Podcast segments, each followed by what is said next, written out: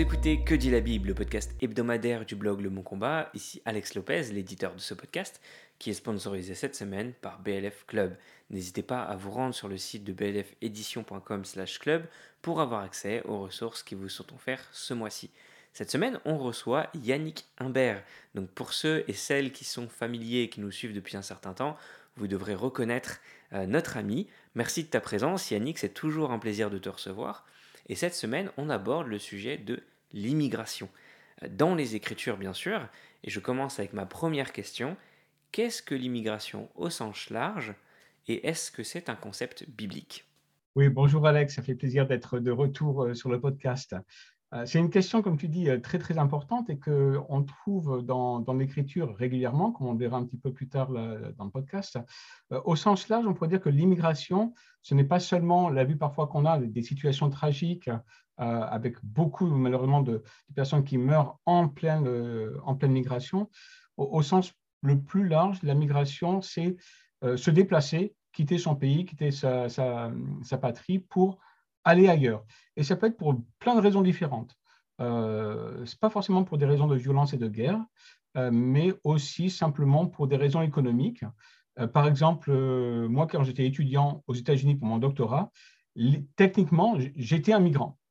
Euh, donc, c'est très, très large. C'est pour cela qu'on peut dire qu'une personne sur 30 est, migrante dans le monde, mais ça ne veut pas dire qu'une personne sur 30 a quitté son pays pour des raisons de guerre. C'est simplement une migration souvent liée au travail, en fait. Hein. mais les chiffres, si vous prenez les chiffres, notamment du, Haut Commissariat aux réfugiés de l'ONU, vous avez des chiffres assez impressionnants. Euh, par exemple, des personnes qui sont déplacées, euh, qui sont forcées de se déplacer à cause de la violence, euh, il y en a énormément. des personnes réfugiées, c'est une personne, un migrant sur dix. Donc, vous avez les migrants, une sur 30, et il y a plus de 26 millions de réfugiés dans le monde, ce qui est absolument énorme. et, prendre conscience de ça, ça doit nous faire réfléchir sur la situation, bien sûr, de la migration dans le monde et de notre, euh, de notre perspective hein, personnelle euh, en tant que pays et puis aussi, bien sûr, euh, en tant que corps de Christ. Merci Yannick. Est-ce que tu peux nous expliquer un peu comment est-ce que la Bible en parle et comment est-ce qu'elle s'exprime au sujet de l'immigration et plus précisément au sujet des migrants? Alors voilà, la Bible, euh, je pense que c'est important d'utiliser le mot que tu viens de, prononcer. On peut parler de migration en tant que phénomène, euh, ce qui est déjà très intéressant. Hein. Euh, en fait, la Bible a peu de choses à dire sur le concept même de migration. Elle ne s'exprime pas sur le phénomène même. par contre, la Bible a beaucoup à dire pour ce qui est de la personne migrante, l'étranger. la Bible n'utilise pas le terme de migrant, de migrant mais d'étranger qu'est-ce que la Bible va dire sur l'étranger? Et c'est ça qui va nous renvoyer à euh, notre propre attitude, peut-être notre regard biblique, théologique, euh, sur celui qui est étranger. Euh, et là, par contre, si l'étranger, c'est le migrant, et là, on verra peut-être dans un moment qu'il y a différents types d'étrangers aussi, hein, il y en a partout dans la Bible. par exemple, bah, si on prend la définition première du migrant, de l'étranger, bah, Adam et Ève, à partir du moment où ils sont en exil hors du jardin, Genèse 3, dans un certain sens, ils sont euh, étrangers sur la terre. C'est peut-être dans ce sens-là que euh, peut-être on peut aussi nous se dire que notre, euh, notre relation à l'étranger ou aux migrants actuellement est aussi renforcée par le fait que finalement, nous sommes tous étrangers, migrants sur la terre. Donc on a Adam et Ève. Euh, bien sûr, un des grands migrants que nous trouvons en premier dans notre euh, chemin biblique, hein, si on prend à partir de la Genèse, euh, c'est Abraham. Abraham qui est appelé par Dieu, en plus, hein, par Dieu. Donc, il y a une vocation pour lui à être migrant jusqu'à ce qu'il puisse s'établir dans la terre promise. Et bien sûr, comme vous voyez, Abraham n'a jamais connu cette grande installation, accomplissement de cette promesse-là.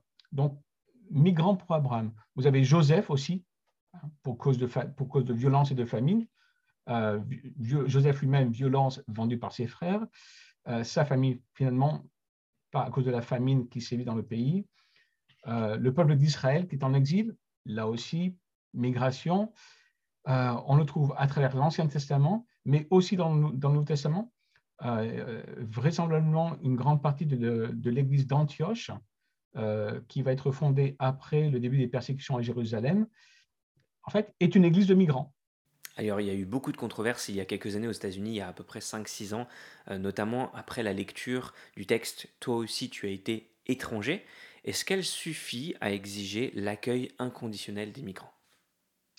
Bah, euh, alors c'est vrai qu'il y, a eu, euh, pas mal de réactions il y a plusieurs années, hein. comme c'est souvent le cas quand il y a des vagues de migration avec des, choses tragiques, vous avez des bateaux entiers qui, coulent en pleine Méditerranée.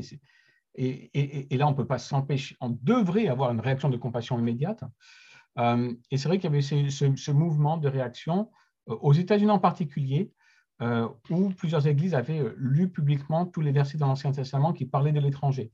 Et il y a des versets très très forts, hein, notamment dans le Pentateuque, sur l'accueil de l'étranger.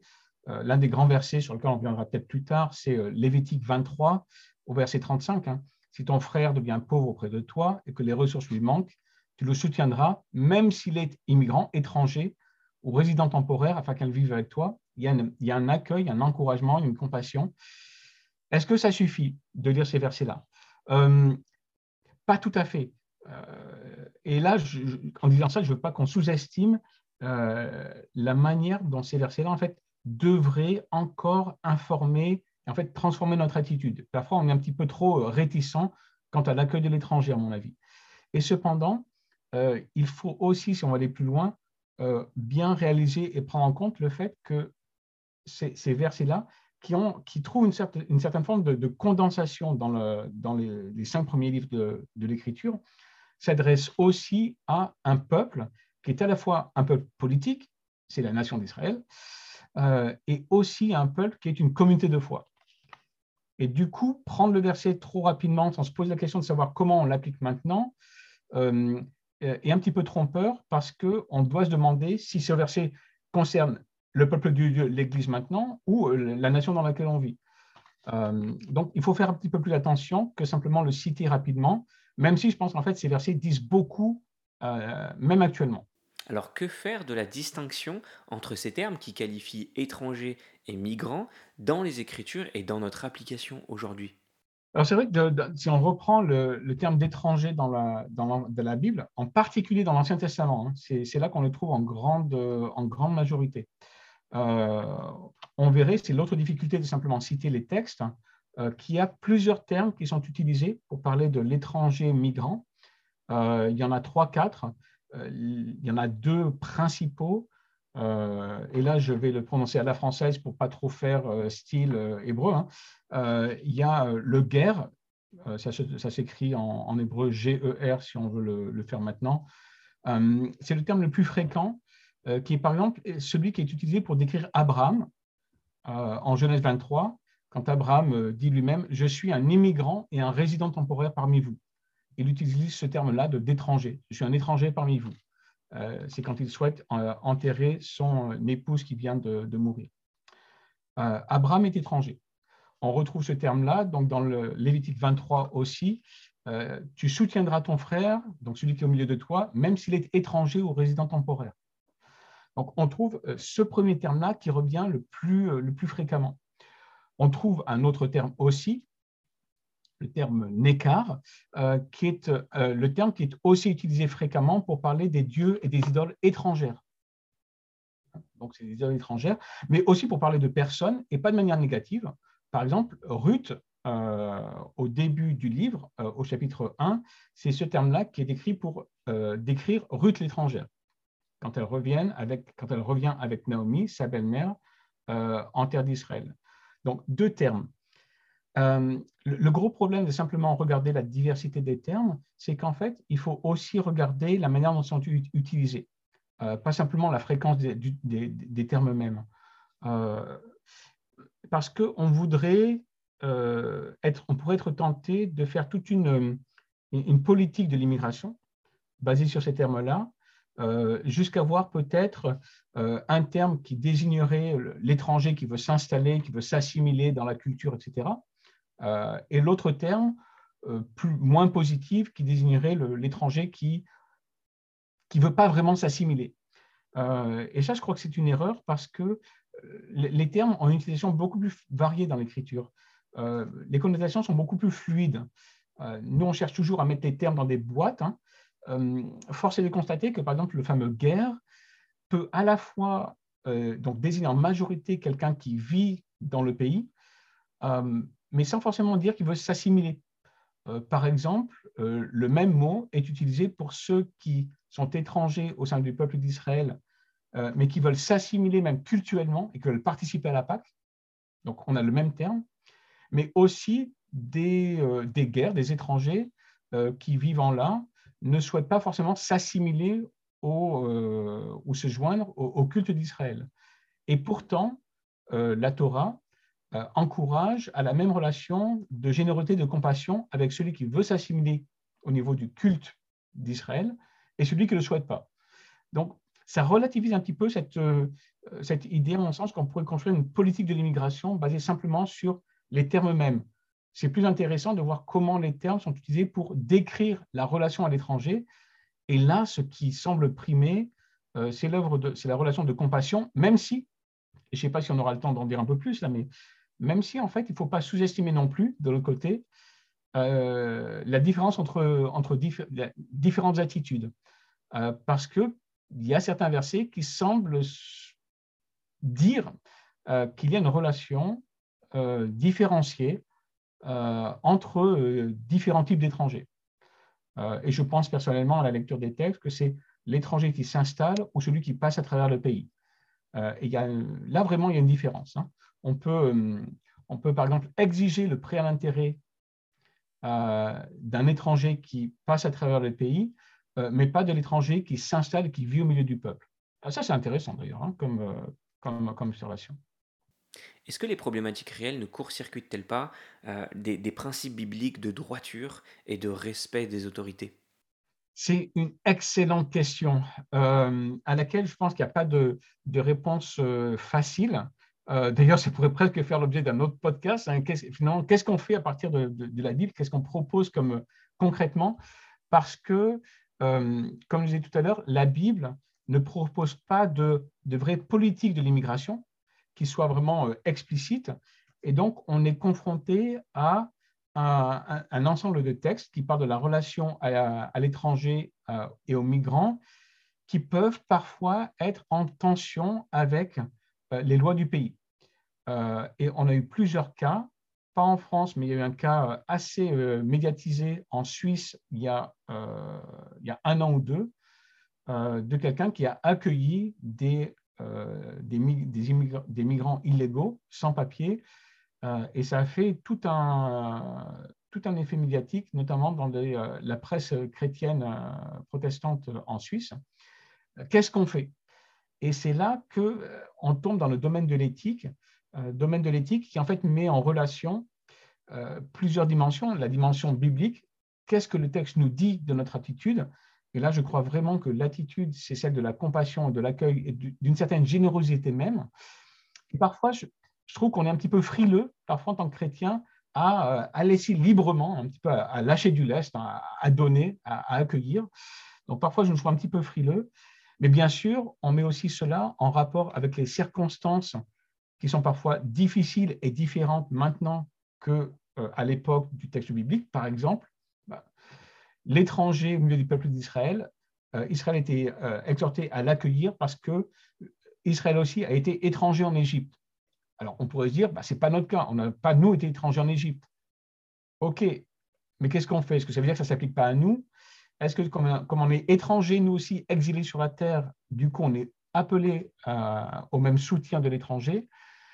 Et puis, comme tu le dis, bah, aussi, il y, a, le respect des lois, euh, des lois en vigueur dans le pays. Pas pour dire que les lois en vigueur sont toujours absolues. Euh, par exemple, ce cas médiatique euh, sous-entendait la possibilité d'une réelle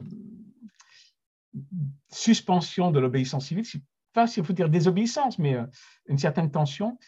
et je crois qu'en fait, pour, pour nous chrétiens, il, y aura souvent, peut-être pas toujours, mais il y aura souvent une certaine tension entre ce que notre foi exige, qu'elle nous demanderait, et la manière dont on peut le vivre. Euh, et, c'est le problème de notre vie au quotidien en tant que chrétien, dans un monde euh, sans Dieu, c'est qu'on vit souvent dans une, zone de, gris, de flou. Hein. Euh, on sait ce qu'on voudrait faire, on sait ce qu'on devrait faire. Parfois, on ne veut pas le faire et on se cache derrière le en disant la loi me dit que je ne peux pas le faire. Peut-être que parfois on pourrait aller un petit peu plus loin. Mais c'est vrai qu'il y a, des, problématiques réelles qui peuvent effectivement, comme tu as dit, euh, court-circuiter ou mettre en tension à la fois la justice et la compassion auxquelles nous appelle l'Écriture et le respect des lois du pays. Euh, et c'est très, très difficile de parfois de mettre les deux en lien. Euh, alors, c'est peut-être pas sur cette question de l'immigration que ça se voit le plus, quoique, euh, parce que, bon, en, particulier maintenant avec les personnes qui viennent d'Ukraine, là, le, gouvernement fait un gros effort de simplification du processus d'accueil, heureusement, parce que le processus d'accueil est assez compliqué. mais tout ça pour dire que on est confronté à une, à une ambiguïté, une zone de gris. Euh, et c'est ce qui est pour moi le plus difficile à, vivre quand on est dans des situations très tragiques, euh, comme ceux qui, arrivent, qui ont tout perdu, qui ont, dû passer sur, euh, qui ont été persécutés et tués pour leur foi, qui arrivent et qu'est-ce qu'on fait? Ils n'ont pas de papier, peut-être qu'ils n'en auront jamais. comment se positionner?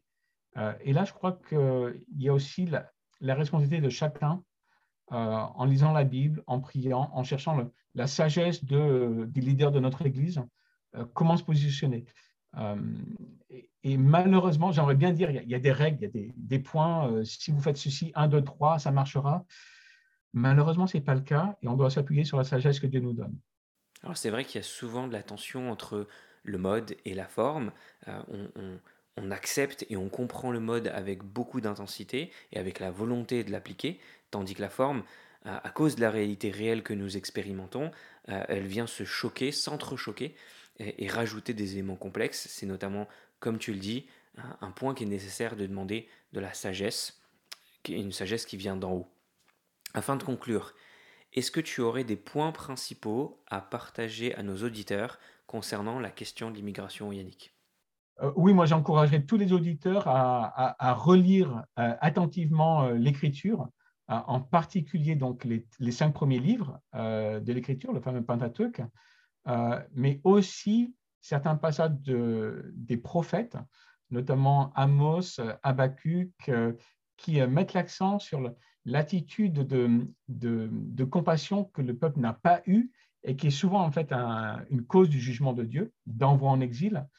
Et puis aussi de, relire les passages non seulement de Jésus, qui parle beaucoup de la relation avec le frère, mais aussi les paroles de Paul aux églises, qui, même si souvent Paul tourne son texte vers, le, vers les frères et sœurs en Christ, euh, Paul et Pierre, un et deux Pierre, semblent nous encourager vraiment à la générosité. Donc, le premier conseil que j'ai, c'est relisons la Bible, parce que c'est elle qui doit régler notre attitude. Ce n'est pas, pas le reste, hein, c'est, l'écriture. Euh, que dit-elle Et finalement, après, bah, se laisser euh, transformer par l'esprit, puis prier pour demander à Dieu sa sagesse, c'est déjà là le, bon point de départ. Et puis après, discussion, podcast, euh, intéressez-vous aux, conditions d'immigration, parce qu'il y a des situations tragiques, oui, et des choses aussi que l'Église peut faire pour répondre activement et pour être témoin dans le monde qu'il y a une espérance pour tous les migrants, que nous-mêmes nous sommes migrants, et qu'on se dirige vers un, royaume dans lequel il n'y aura plus de migration, on sera vraiment arrivé. Euh, il y a cette espérance-là pour, euh, pour tous les migrants dont, dont nous faisons partie. Merci Yannick, c'était Que dit la Bible en partenariat avec BLF Club. Et n'hésitez pas à retrouver les ressources qui vous sont offertes. Et quant à nous, on se retrouve la semaine prochaine.